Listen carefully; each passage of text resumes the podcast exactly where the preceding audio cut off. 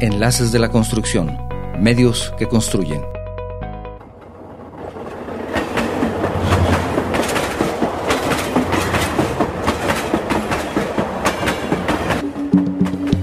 En esta charla, la segunda parte del tema Tren Maya, aciertos y desaciertos, el arquitecto Ponciabel Reyes nos comenta algunos pormenores más respecto a esta obra y cómo, desde su punto de vista, se está trabajando cuidando y conservando el medio ambiente, la protección de la fauna, el desarrollo social y económico.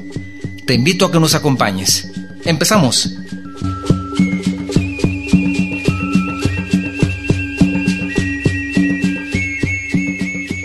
¿Qué tal? ¿Cómo estás? Bienvenido a un programa más de Enlaces de la Construcción. Soy tu servidor, Octavio Novoa. Estamos transmitiendo de manera simultánea y en vivo desde nuestro estudio en la ciudad de Guadalajara, Jalisco, México, para todo el mundo, por medio de las plataformas de guanatosfm.net, radio por internet, Facebook Live y YouTube. Para nuestra audiencia en Estados Unidos, ahora les quiero recordar que también pueden escucharnos en vivo desde su teléfono marcando al 425-394-7097. Es una llamada sin costo para ustedes. Repito el número, 425-394-7097. Si lo que deseas es enviarnos un mensaje vía WhatsApp, tenemos disponible el número 3329 52 55 22. Lo repito, 3329 52 55 22. Si tu mensaje es de fuera de la República Mexicana, no olvides agregar el prefijo 521.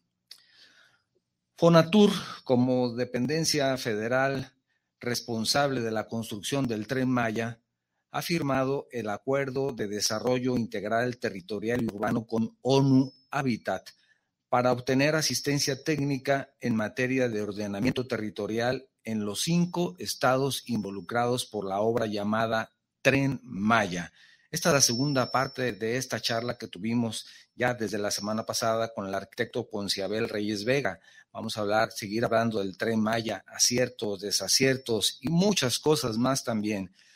Me gustaría mucho agradecer nuevamente al arquitecto Ponciabel Reyes por acompañarnos desde Mérida. Arquitecto, muy buen día, bienvenido nuevamente. Hola, buenos días. ¿Cómo estás, ingeniero Novoa? Un verdadero gusto estar de nuevo aquí contigo. Todo muy bien, muchas gracias. Pues resulta de que el programa de la semana pasada causó algunos, digamos, comentarios buenos y malos, malos y buenos, pero no regulares. Esto, polariza, pero hay negros, estaba, comentaba con algún ingeniero hace algunos días durante la semana, que este, este tema tiene negros, tiene blancos, pero no encontré grises, maestro, no encontré grises ni tonos de gris, negro o blanco, bueno o malo, bien o mal. ¿Qué, qué, qué, está pasando con esta obra? ¿Realmente es tan, es tan buena o es tan mala? Eh, bueno, muy buenos días, muy buenos días para toda la audiencia. Una disculpota la última vez que nos cortamos de así, este, de manera muy, muy este, extraordinaria, pero de alguna manera ya habíamos dicho lo que teníamos que decir, solo quedó pendiente las despedidas, los besos y los abrazos. Entonces, ahora sí estamos con besos y abrazos. Y desde luego, el comentario obligado es ese. Eh, se polarizan las cosas y se polarizan precisamente porque las obras de la 4T, vuelvo a decir, eh, tienen esa condición, son extraordinarias. Y para eso no hay mejor que explicar qué es lo que pasa. Entonces, hoy armé el programa precisamente para ustedes, con mucho gusto, para tu audiencia y tu televidencia de YouTube, con un poquito más de mm, argumento básico. Aquí tengo la computadora, aquí tengo el respirador. Hoy nuestra escenografía para todos ustedes es de donde surgen mis proyectos a mano, mis proyectos ambientales, sustentables y sostenibles también. Entonces, lo importante de esta gran obra, que es una punta de lanza, vuelvo a decir, de las grandes obras que se pretenden hasta el 2024 y esperemos que mucho más adelante también, se fundamentan en esa polarización. Aquí podemos ver lo que tenemos antes, lo pueden ver en mi compu. Esto es lo que se tiene ahora, vías vacías, montes cerrados, y esto es lo que se pretende hacer en cada espacio. Es evidente, ¿sí? Que es muy diferente lo que está actualmente a lo que se pretende. Y precisamente a esto le he llamado yo a esta segunda parte de nuestras tres partes que comprende Maya, aciertos y desaciertos, he tomado la libertad de ponerle como nombre eh, conceptos y preceptos. Y, tiene una razón esto. Todos los arquitectos y los ingenieros convencionales, tomando como convencional la construcción que se hace de manera convencional, con tabique, con cemento, con bloque, con bovedilla, con vigueta, ¿sí? que ha sido un medio moderno desde hace 50 años con lo que se ha estado construyendo. En este caso, esos conceptos de construcción tienen que ver con materiales prefabricados, materiales hechos no en sitio ni tomados del sitio. Esos conceptos se realizan hasta ahora en fechas recientes, con todo respeto digo esto para mis compañeros arquitectos y mis amigos ingenieros, se sigue haciendo hasta ahorita. Eh, los tiempos cambian, el mundo cambia, la pandemia cambia, todo cambia. Entonces, ¿por qué no habría de cambiar el asunto que se llama concepción de una obra o conceptos? Y esa concepción genera un grave problema de diseño y de construcción, que con gusto les comparto. Dentro de los procesos de edificación sustentable y sostenible después, se manejan tres aspectos importantes. El primero es el confort humano. El confort humano es el elemento que motiva la sustentabilidad dentro de una construcción. La sustentabilidad es el elemento como, tomando ejemplo, una mesa, son las cuatro patas de una mesa. Las cuatro patas que tienen que ver con los aspectos, primero, jurídicos, la certeza jurídica de lo que se hace. Segundo, la parte que tiene que ver con la viabilidad económica. Son los dos aspectos que fundamentan la sustentabilidad la parte que tiene que ver con lo jurídico, lo certero jurídico, la legalidad de las cosas, y segundo, lo que tiene que ver con la viabilidad de los hechos. No podemos inventar algo que sea irreal, intangible, imperfecto, inalcanzable. Sería una torpeza tremenda. Y hoy, hoy, hoy, hoy se hace ese tipo de trabajo, se hace ese tipo de construcción, grandes monstruos, grandes cosas inalcanzables. O cuesta mucho o no están jurídicamente fundamentadas en la Constitución y en las leyes subsecuentes.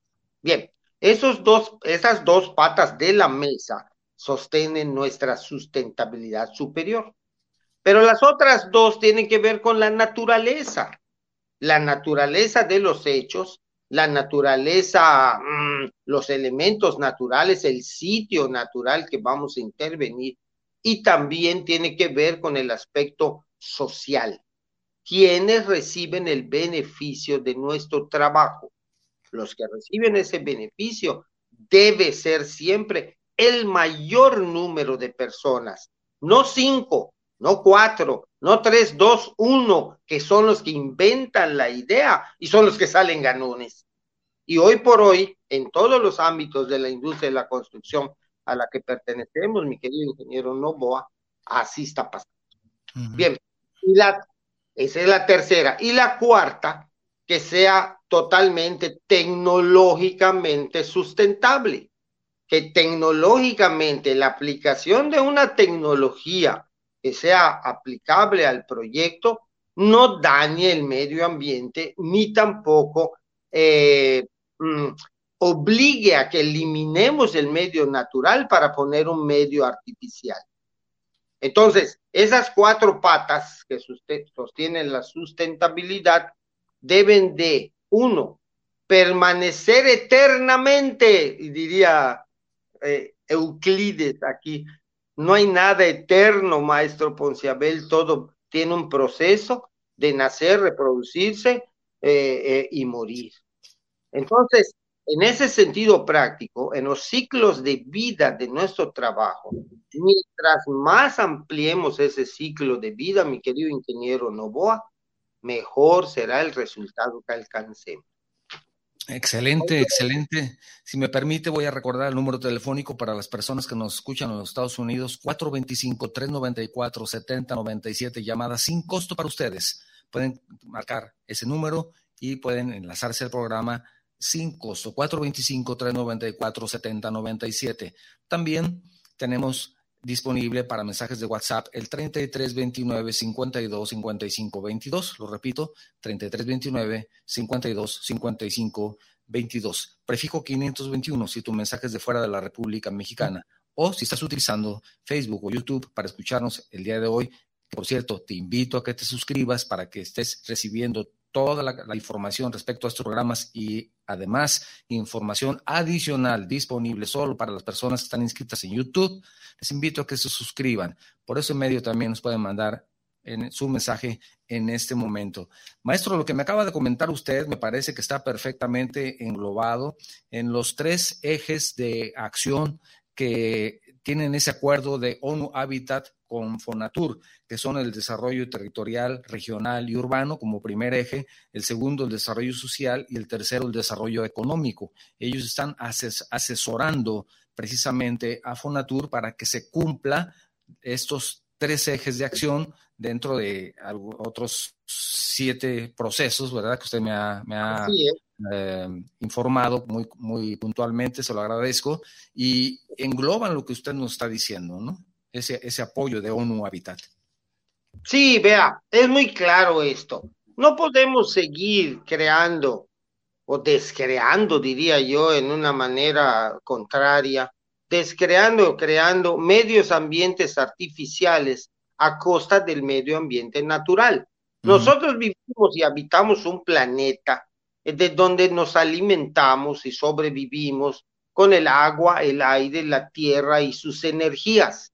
Entonces, en todos estos procesos que tienen que ver con el estudio de la tierra y sus procesos, es evidente que si nosotros dañamos el medio ambiente para producir un hábitat humanizante, no lo lograremos, simplemente no lo lograremos. Si tenemos que desecar un lago para hacer un aeropuerto o tenemos que cambiar la temperatura del mar a cambio de que podamos nosotros hacer habitable la playa, la costa, si tenemos que rellenar espacios, cenotes en mi caso, aquí en la época, perdón, aquí en el territorio yucateco, estamos llenos de, de cenotes. Y esos cenotes están allá, no por la gracia divina, no porque lo haya inventado un partido político, no porque lo haya hecho un gobernador. Esto vino de una, un cataclismo que pasó hace 20 millones de años, cuando un aerolito tremendo vino a porrearse en las costas de Chuxulub, Yucatán, puede creerlo. No sé si nos hubiéramos reunidos todos los yucatecos cabezones y hubiera topado en nuestras cabezas y no hubiera pasado nada. A lo mejor. Pero no estamos aquí para hacerlo. no estamos aquí. Entonces pegó aquí en Chuxulú progreso y la irradiación de los perdigones disparatados, perdón, disparados por el areolito en su contacto con la Tierra, generó los huecos cársticos que hoy conocemos como cenotes. Y a través del deshielo y de los cambios climáticos, porque este que estamos viviendo ahorita no es el primero, es vamos por el quinto deshielo, el quinta glaciación y deshielo. Entonces, los que estudiamos las ciencias de la Tierra, sabemos que ya no podemos seguir haciendo daño a la tierra, porque nada más es una tierra la que tenemos, no tenemos ni dos ni de tres, y mientras nuestros amigos de NASA llegan a la Luna o a Marte, nosotros solo tenemos esta tierra.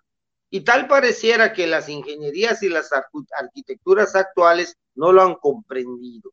Vean, por lo pronto, esto es lo que tenemos hoy día exactamente en nuestros espacios. Pobreza extrema, una condición de desventaja, y esto es lo que no funciona, donde tenemos o una casa de esta naturaleza de pobreza extrema o una mansión de Casa Blanca inmensa. No puede ser eso, Señor. No podemos vivir en, esa, en este equilibrio que requiere el planeta bajo una condición de desventaja. Entonces, así las cosas, en estos espacios que están pensados, la ONU determinó que debían ser manejados con los siete procesos de los tres ejes, como usted lo menciona, bajo el manejo de las cuatro energías naturales, perdón, los cuatro elementos naturales que comprenden nuestro medio ambiente. El manejo integral del agua, que todo lo que tenga que ver con el agua tenga que ser bajo un proceso de reciclaje, un proceso de reutilización y un proceso de salvamiento del agua. Hoy por hoy, por ahí los hombres ricos del planeta dicen que quien maneje el agua a futuro, ya no el petróleo, señor, ya no el oro, eso dejó de, ser importante. El que tenga el control del recurso hídrico en el mundo será el rey. Y yo me pregunto, ay Dios mío, o sea, eh, la guerra de esa ya empezó en Rusia, en, en, en Estados Unidos, están todos viendo cómo se hacen de los recursos hídricos totalmente este, mundiales. Entonces, el agua, el aire, ¿Se acuerda usted cuando en Ciudad de México hubo un presidente que no me quiero acordar de él, que dijo que iba a poner unos grandes ventiladores en el, en el cerro de la Jusco para que ventilaran la Ciudad de México y se llevaran toda la contaminación automotriz? ¿Se acuerda de eso? Creo que estábamos en la prepa o en la... Por como por ahí dicen, de cuyo nombre no quiero acordarme. Exactamente, porque ay, nos ha tocado de todo, señor. Entonces, quería poner unos grandes abanicos en el Ajusco para que ventilen la Ciudad de México y se lleven la contaminación automotriz por medio de hidrocarburos. Pues me hace el favor, así de ese tamaño estamos. Ahora bien, no se hizo, pero ahora quieren traer parques eólicos y parques solares que desgraciadamente, mi querido amigo, van a deforestar montes altos, hectáreas y miles, cientos y miles de hectáreas de monte verde para sembrar paneles solares. en mis cátedras. regresando al tema del tren Maya, eh, sí. arquitecto, aquí quiere decir que esto no va a afectar la naturaleza, ya nos está diciendo que, no, eh, no afecta una obra de esta magnitud no va a tener una consecuencia o sí, o sí va a tener, pero si está, es un proyecto bien pensado. Bueno, lo que estamos haciendo o lo que se está haciendo con Tren Maya es precisamente utilizar, como dije la vez pasada, el SACB Maya. Es un SACB Maya amplísimo. Los caminos mayas que existen, ahí no hay, es, en, en la unión de dos territorios no hay vegetación, la vegetación está aledaña. Inclusive últimamente pescaron a unos jaguares cruzando ese tramo del SACB. Pero como es un material mm, pétreo conocido aquí en Yucatán como SACAP, SACAP, que es la tierra blanca, el polvo blanco, es nuestra misma piedra diluida, o sea, eh, pulverizada, y que sirve aquí, sirvió para los templos mayas para pegar la mampostería de piedra. Hace 800 o 900 eh, eh, años atrás, eh, mil años atrás, no existía el cemento, señor. No había cemento. Entonces, lo que hacían estos hombres para construir era argamasas. Esas argamasas son mezclas del sascap con agua, un poco de sábila, como para que agarre chiclosidad y con eso pegaron las piedras del palacio de Cuculcán de Uxmal. Y mire usted cómo, ha, cómo han durado pegadas. Cómo ha durado, cómo ha permanecido. Pero, ¿Sí o no? pero habla usted, aprovecho su comentario respecto a la fauna. que encuentran ¿qué, animales me decían unos eh, eh, jaguares. jaguares, jaguares son los que tenemos por acá. Se, ha dicho mucho que, que, se va a perder ese hábitat y que va a haber una fragmentación, va a haber un, un, atropellamiento, bloqueos de pasos de la fauna, que ya no van a poder cruzar esos jaguares por ahí porque encuentran las vías férreas y entonces ah. están segmentando su hábitat independientemente de que se puedan utilizar los caminos ante la antigüedad, independientemente de que se utilicen las vías que ya están ahí, pero que se están, platicábamos la semana pasada, que se están nada más reformando, cambiando, por supuesto, durmientes, ancho de vía, etcétera, etcétera, pero no se están tomando nuevos pasos de vía que ya, ya existían. Pero no se está fragmentando, eh, aprovechando lo que comentan los jaguares, ese hábitat y pues el jaguar ya no va a poder pasar al otro lado porque a lo mejor pasa el tren, no, no sé, platica. Bueno, acá, acá con mucho gusto le explico. Una de las partes que tienen que ver de entre los tramos de las siete, ocho estaciones y los tramos de entrada a cada espacio, porque son 18 pasos que hay, en esos pasos se están creando pasos a desnivel que pueden drenar el agua para que el tren Maya nuevo no tenga problemas de encharcamiento, que es muy común aquí en nuestro suelo, que aunque es permeable nuestro suelo, tarda cierto tiempo en drenarse. Así es, no, Es tan, no es tan rápido el drenaje. No, no es arcilloso, porque la arcilla o la arena enseguida seca. Absorbe en cambio, la, inmediata. Ajá, entonces, aquí se están creando, y eso lo contempla en los estudios de impacto ambiental Tremaya, los pasos de fauna. Una cosa muy curiosa, porque hay poblaciones que no van a subirse al tren Maya, pero que sí va a pasar el tren Maya por sus linderos. Entonces, es evidente que las personas que tengan que ir de un poblado a otro no pueden, ni deben, ni deberían cruzar la vía férrea con un tren, un bólido que viene a 280, 300 kilómetros por hora, que no es como nuestros trenecitos de antes que pasaban a 60 kilómetros y aún así, a 60 kilómetros por hora, y aún así se llevaron a mucha gente, claro. a mucha gente y a mucha fauna. Entonces, Fonatur planeó, eh, los arquitectos y los ingenieros muy bien puestos, planearon unos pasos a desnivel los pasos a desnivel en donde la topografía lo permite, la mitad sube el tren y la mitad baja el paso, para que no sea muy costoso y para que para que los propios animales no sientan un cambio drástico de cruzar a, a nivel de terreno y luego no querer pasar por esos pasos. Entonces, Maestro, perdón que le interrumpa, con esa velocidad del tren, quiere decir que debe de estar confinado porque no va a estar la vía expuesta. O sea, una persona, imagínense, 300 kilómetros por hora, pues en lo que voltea, pues, y si voltea para el lado equivocado, pues el tren le pasa encima, ¿verdad? O sea, no ah, solamente un vehículo, ya no digamos. Entonces, con este tipo de pasos se, se evita ese, ese riesgo. Lo que me está diciendo, no solamente hay comunicación, sino se evita ese tipo de riesgo y no solamente para la fauna, sino también para cualquier persona, cualquier vehículo, ¿no? Vehículos y gente. Inclusive eh, le vuelvo a mencionar que aquí tenemos otra estación en donde podemos ver cuál es la condición actual de la estación. Ahí la tiene usted. Sí. Y cuál es la condición de la estación, siempre con su andador vehicular, ¿sí? Pero ya de alguna manera con, considerado todos los aspectos ambientales para que pueda mantenerse en forma, en tiempo y forma, utilizando las topografías naturales. Ya ve que Chiapas es un, es un estado con montañas y también Hermosa tiene algunos altillos. Pero nosotros aquí en Yucatán y Campeche, fuera de Selchacán, como hablamos la semana pasada, son el todo el estado es muy plano, muy plano.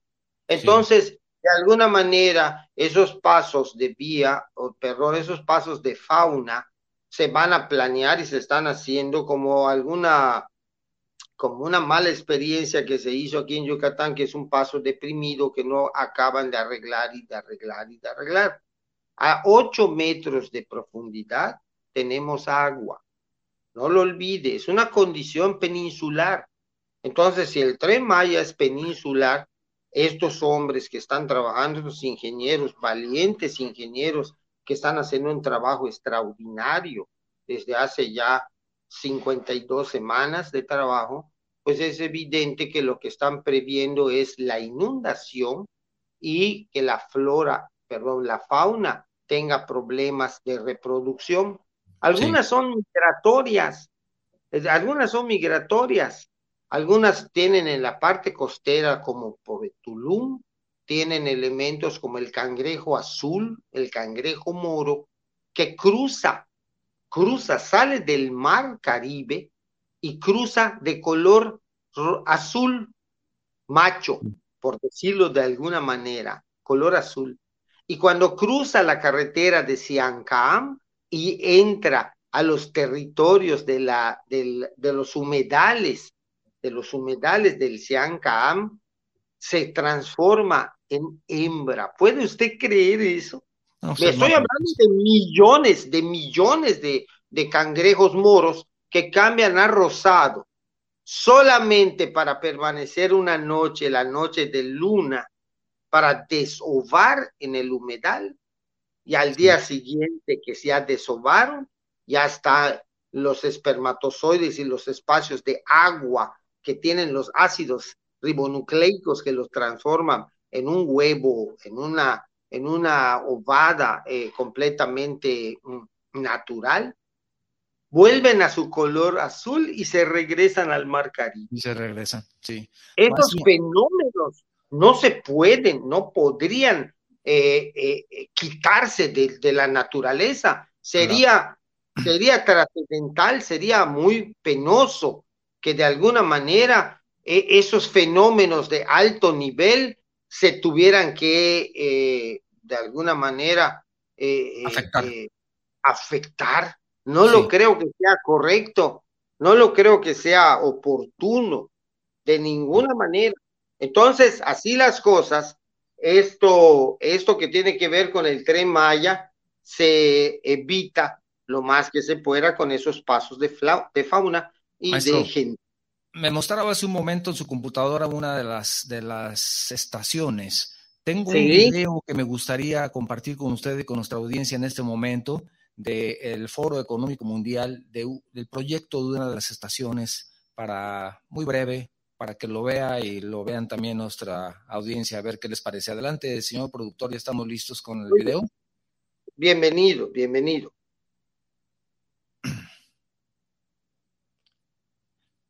¿Estamos listos con el video? Y otra vez se fue a tomar el café, ¿cómo ve?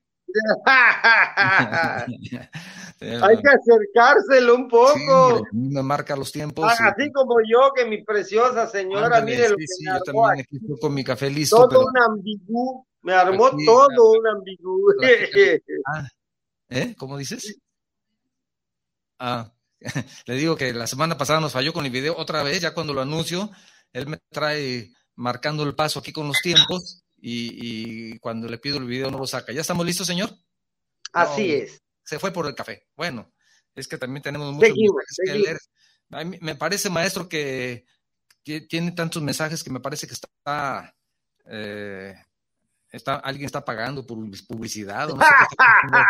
Vamos más, bien para que se apague la, para que se vaya la luz. Vamos con el video, muy cortito, aquí rápido, para que vea una de las plataformas del proyecto. Adelante.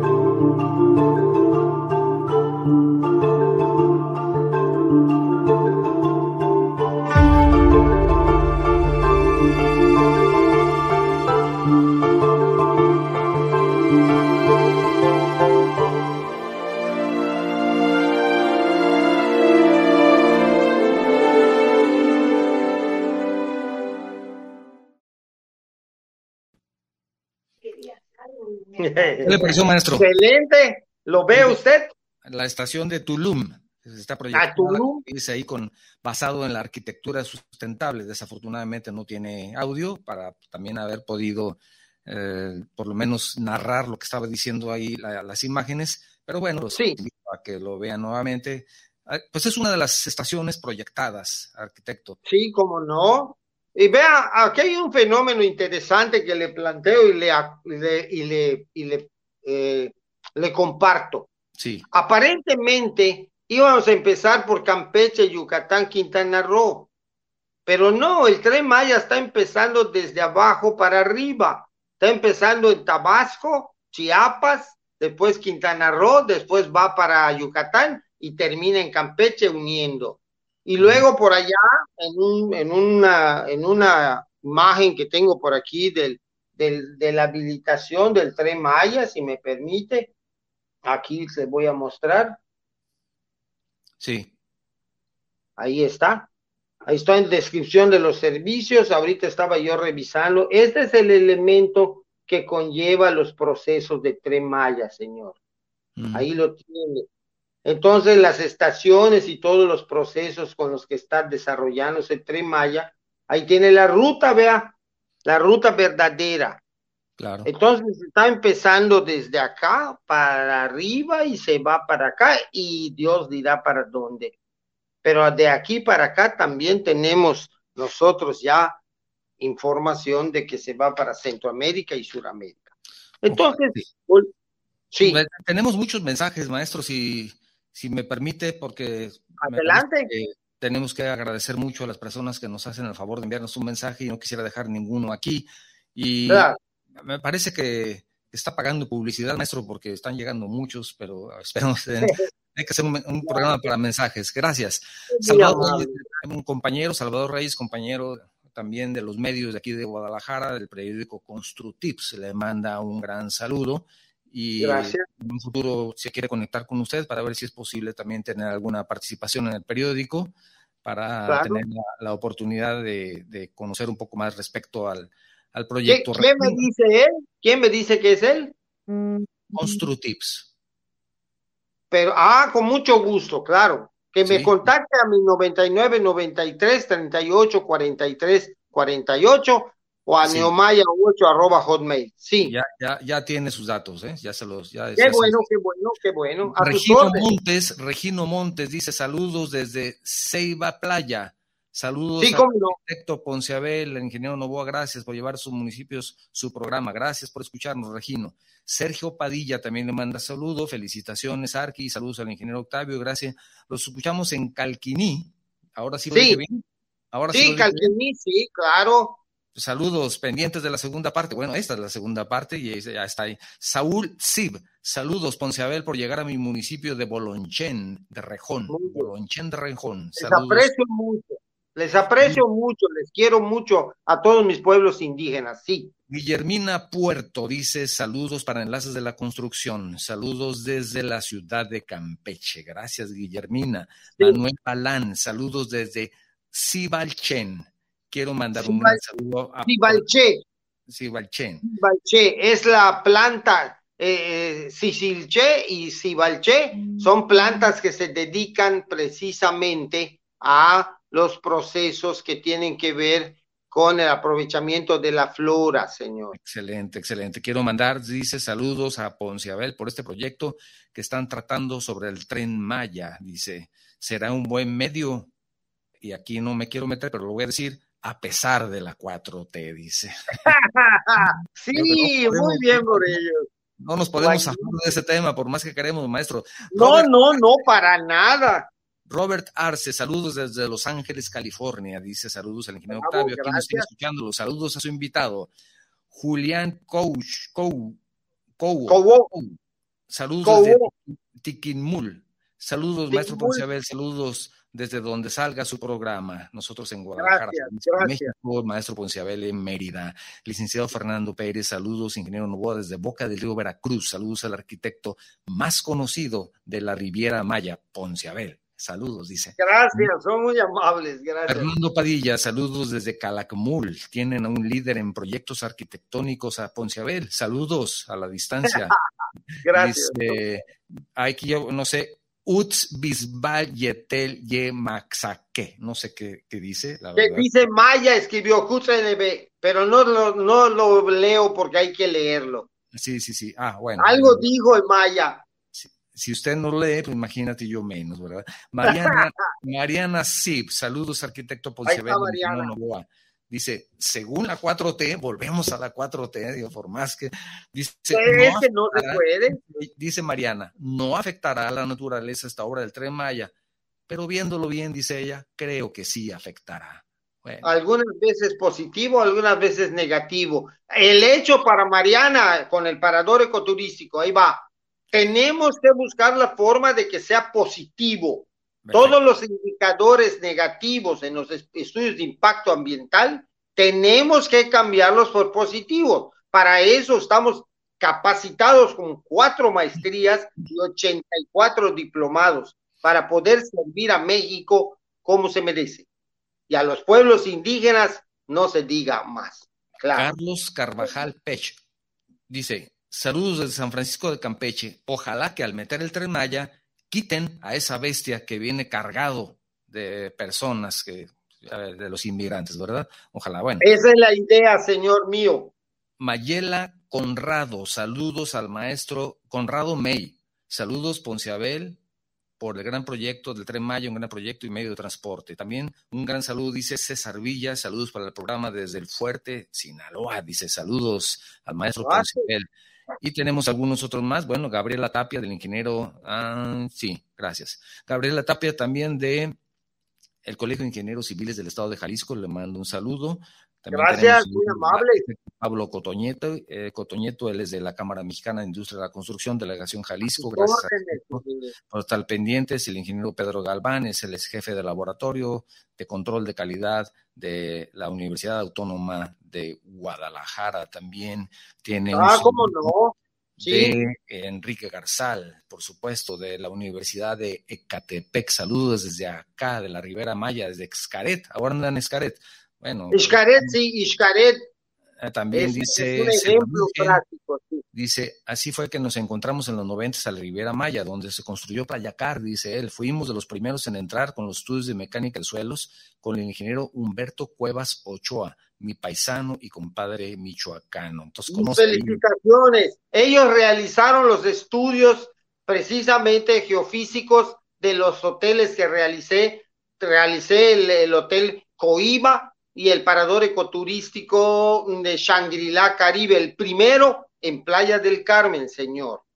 Era sí. yo un chaval de 20 años, señor. Eh, eh, bueno, la, la, semana pasada se me quedó un mensaje y ahora vuelvo a mandar el ingeniero Pedro, ya lo había mencionado hace un momento, dice, y una disculpa, no nos alcanzó el tiempo. Un saludo, maestro Ponciabel, dice a ti, gracias, y a la audiencia de este interesante programa él dice, muy importante dar a conocer la importancia de la sustentabilidad y el cuidado del medio ambiente. En el desarrollo sí, de las comunidades y de su infraestructura en, es imprescindible crecer de forma amigable con el medio ambiente y que, ya que de él dependemos todos. Dice ¿Eh? el ingeniero Luna, que es un maestro en protección civil, dice, se le olvida al arquitecto de la protección civil y el análisis de riesgos, que dónde está quedando eso, pregunta. Bueno, muy buena, muy buena, yo le comparto, vea, una de las circunstancias que debe de tener todos los estados, los 33 estados, incluyendo Ciudad de México, y todos los municipios, en el caso de Yucatán, los 105 municipios, 106 municipios de Yucatán, deberían hacer un atlas de riesgos todos los estados de la República y sus municipios y comisarías deberían trabajar en el nuevo modelo de desarrollo sostenible para poder hacer sus programas de desarrollo urbano sostenible, incluyendo un atlas de riesgo. Vea, en Veracruz, en Tabasco, se inunda cada rato, se mueren gente, se inundan las casas, pero nadie hace ese estudio y entonces le autorizan al desarrollo urbano, da permisos para hacer casas en donde no se debe, amigo mío. Entonces, hay que adelantarse. Tengo muy buenas eh, personas. El doctor Iracheta Senicorta, director del ISUS, que es un gran amigo, es egresado de la UAM también y de la UNAM, tiene varias maestrías. Tenemos la suerte de haber estudiado varias maestrías. Entonces, tenemos de piña, de coco, de mango. Entonces, nosotros no somos habilitados, no somos sacados de la nada. Somos gente estudiada, somos arquitectos que tratamos de hacer mejores arquitectos en las universidades, que tengan por el medio ambiente el principio fundamental, no la lana que se van a ganar con el proyecto. Claro, entonces esto que se está diciendo el señor Luna es muy cierto. Todo, Estoy segurísimo que si a mí me llega a tocar la parte que tiene que ver con los museos de sitio, voy a manejar esos aspectos. Voy a hacer una cronología de ciclones, una cronología de desastres catastróficos eh, ambientales para que esos museos sean punta de lanza también como el tren Maya para advertir a propios y extraños en dónde están parados. Excelente. Así que cuente con eso, señor Luna. Lo voy a tomar muy en cuenta en mis estudios especiales. Luis Gerardo Cárdenas dice, la preservación de los recursos naturales es la garantía de supervivencia para las futuras generaciones. Saludos cordiales, excelente tema. También le mando un saludo Olivia Ríos Llamas, también felicidades Gracias, Olivia. al programa. Dice, eh, ella insiste que se está afectando la ecología. Sí, cómo no. Creo que debe de, con todo respeto para Olivia, todas las, todas las vertientes y todos los comentarios son muy buenos. Vean en, un estudio de impacto ambiental sostenible como son ahora, todas las vertientes tienen que incidir en un solo punto, el bienestar del medio ambiente y del proyecto pensado. ¿De acuerdo? El medio ambiente nadie se puso a diseñar. Bueno, con todo respeto para los creyentes y para toda la gente que creemos en Dios, Dios es el gran arquitecto del universo. Y el primer principio que maneja el universo es el orden. Si no hubiera orden en el universo, las galaxias chocarían. Nosotros estaríamos dando tumbos entre Marte, Venus y, Júpiter. Entonces, lo que debe tener en cuenta, con, en cuenta, con, todo respeto lo digo la señorita Olivia, es estar pensando en que hay gente especializada que metemos nuestra cuchara en esos aspectos. No se preocupe, Siempre habrá alguien que levante la voz como este servidor, como mi Instituto Mexicano del Desarrollo Profesional de la Arquitectura, que siempre estaremos en contra de lo que se hace mal. Mal, terriblemente mal, peor. Entonces, no se preocupe. Lo que sí es importante es que la participación ciudadana, como en el caso de nuestros famosos eh, asuntos de que tienen que ver con el hábitat de la ONU, los siete puntos, el punto más primordial, más importante, es la participación ciudadana. ONU Hábitat en sus siete preceptos que pone como condición del tren el primerito es participación ciudadana. El segundo, el salvamento y el proceso con el que se cuida el medio ambiente. Tercero, la prolongación de la vida de los pueblos indígenas. No, no dice allá, vamos a hacer un tren para el turismo, para ganar lana y Fonaturga. No, no, no, no, no, no, no. Y también quiero decirle a, todos sus radioescuchas y a la gente que nos acompaña, con mucho gusto, y aquí va el comercial para el tercer, para el tercer programa, cuando lo deseen, con mucho gusto, que lo soliciten para que su ranking y su rating de usted suba y para que de alguna manera el maestro Poncebel pueda informar de la tercera etapa. Hoy fueron conceptos y preceptos. Y aquí quiero aclarar, ¿qué es un precepto? En un precepto es cuando se diseñan las cosas con antelación, salvaguardando esos puntos importantes. ¿Por qué yo sigo dibujando a mano, mi querido ingeniero Novoa? Porque en los procesos de dibujo a mano no hay mecanización como el electrónico de la computadora, el AutoCAD, el X-Ray, ni el V-Ray, ni nada de esas cosas que son más, más falsas que una moneda de 30 pesos. Entonces, ¿cómo empezamos? Nosotros empezamos así, mire, empezamos con un dibujo a mano, con una geometría rápida que tiene que ver con eh, eh, eh, lo básico. Aquí prevemos todo lo que pueda hacer estructura y demás. Este trabajo me lo, me lo hace mi hijo Maximiliano, futuro arquitecto que hoy tiene 15 años, señor. Eso dibuja Max a mano. Luego lo metemos en aspectos de montajes electrónicos o no, vea, texturas, cielos y así. Y finalmente tenemos el producto terminado con la gracia de mi mano, la mano alzada, a mano papi, a mano mami, pero siempre a mano. Y terminamos el proyectito que empezó totalmente manual. ¿Y por qué se lo muestro? Porque así un proyectito, una casa ecológica para la playa con todos los materiales de playa. Aquí no hay nada traído de la ciudad, vea usted. Ah, inclusive lo único que está de fuera son los paneles solares del techo.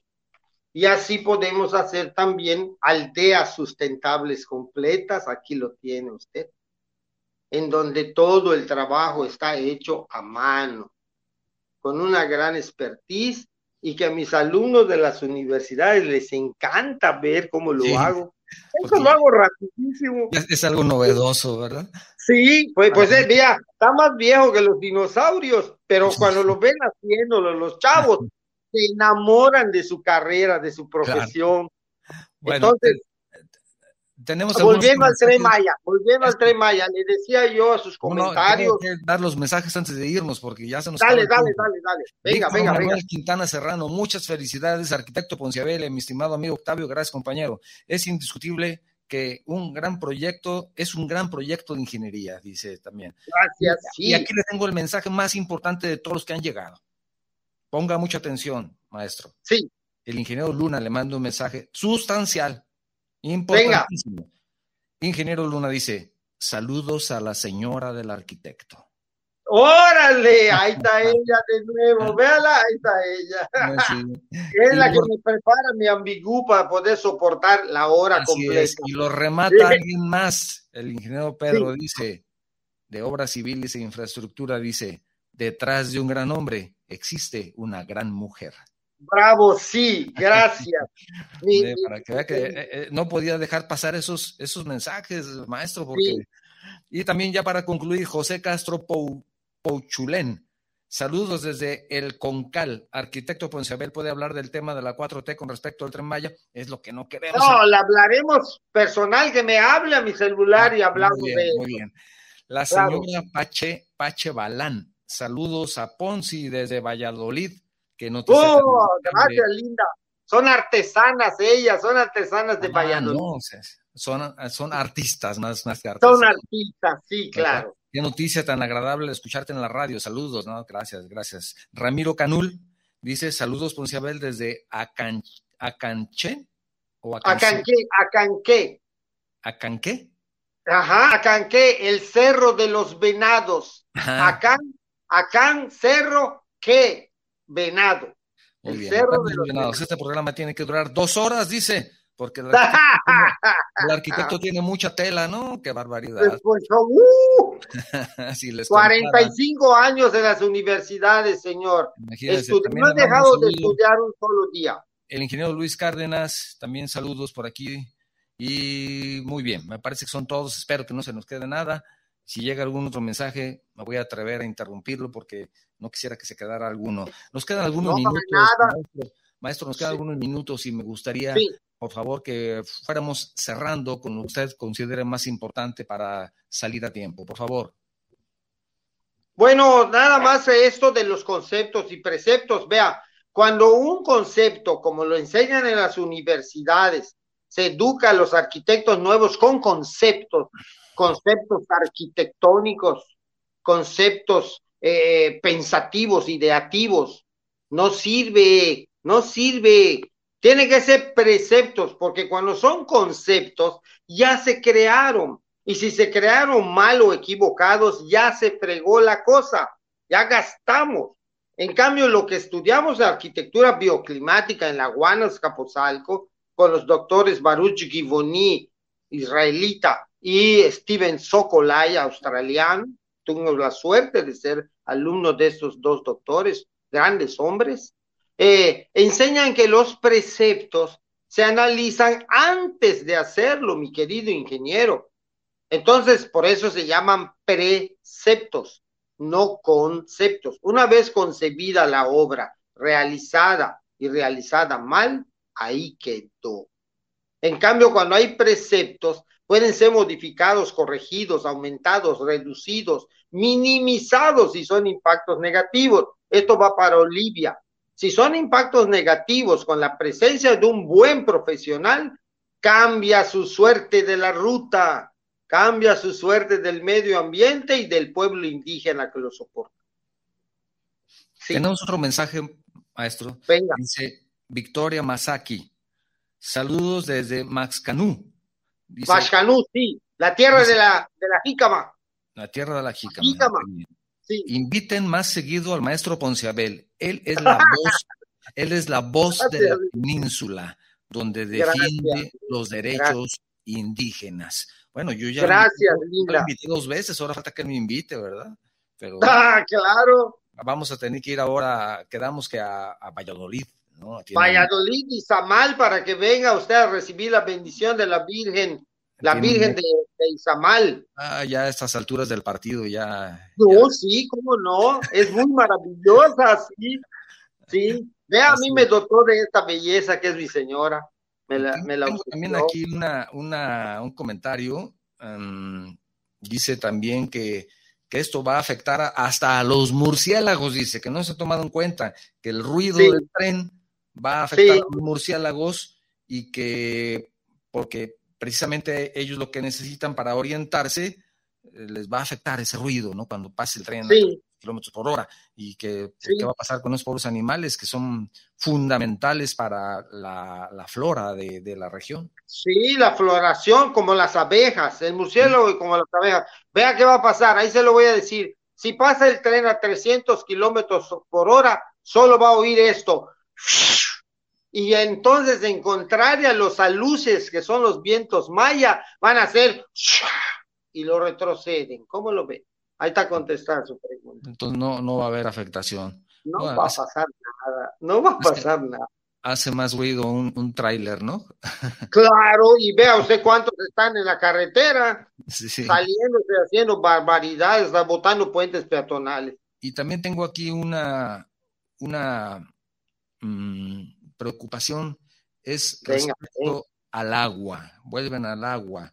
Me dice aquí que hay un, pues que va a, propiciar un desabasto, que, no, además no hay agua, que cómo van a ser, me comentan aquí, que cómo van a ser las estaciones y los paraderos en lugares donde no hay agua, o si hay agua la van a tener que extraer del subsuelo, si hay, pero la van a contaminar.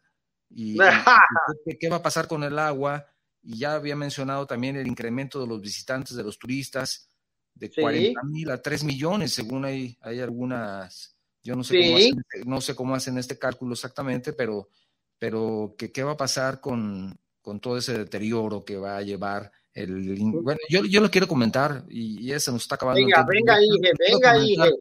Antes de, de, cerrar, no vamos a alcanzar tal vez a platicar de este tema, pero fíjese que yo estuve en Chichen Itza muy bien. He ido tres veces. Me gusta tanto que he ido tres veces. También estuve en Etna, ¿no? También ahí cerca de, de Etna, cerca, de Campeche también, es un lugar maravilloso también.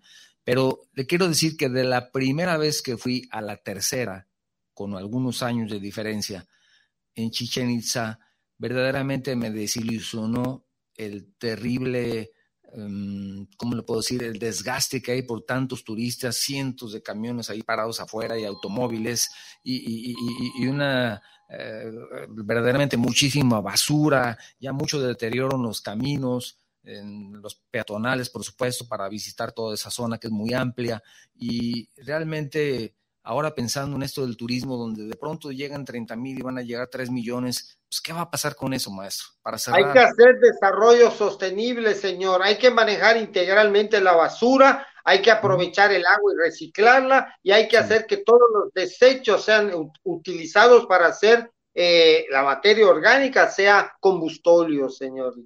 Hay que trabajar con tecnología aeroespacial en la Tierra, señor. Porque eso no se hace en este momento en Chichen Itza, lo digo con Claro que no. Y hay 200 mil artesanos que ni siquiera son artesanos, son comerciantes, haciendo, fastidiando a los turistas, metiéndole las, las, las artesanías por la boca casi. No, eso te, requiere el orden del universo, ingeniero. Hay que bajarlo tierra. Ahí, ahí, la entrada puede usted tener múltiples eh, puestos de artesanías, como usted dice. Es, es, es, verdaderamente lamentable, triste, y que esto, pues sí, es un deterioro mm, grave, grave que, que se tiene Ojalá las autoridades también pudieran poner un poco de orden. Creo que se puede. ¿No? Para Por eso las autoridades me tienen miedo. Cuando llego a algún lugar y empiezo a hablar y empiezo a hacer conferencias, señor, se les arruga. Precisamente porque digo la verdad. Porque lo yo no voy a dinero, yo voy a hacer lo que debo de hacer por mis pueblos indígenas y el medio ambiente, señor. Claro. Maestro, un minuto para cerrar, por favor. Bueno, nada más a invitarlos a todos a la tercera. La tercera es la vencida. Vamos a conclusiones. La tercera. Ajá.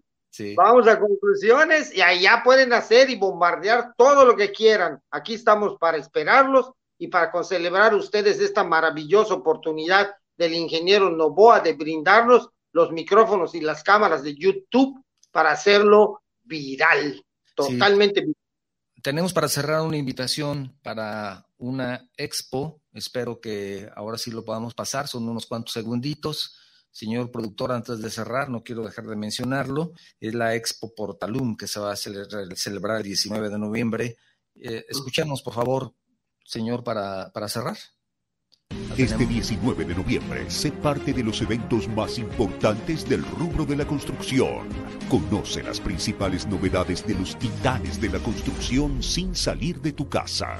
Este 19 de noviembre llega Expo Construcción 2021 en vivo por Facebook Live. Entérate de los principales desarrollos tecnológicos y la oferta de las mejores empresas de la construcción Participa de workshops, talleres, conferencias y todo lo que hay que saber en Expo Construcción 2021. Titanes de la Construcción.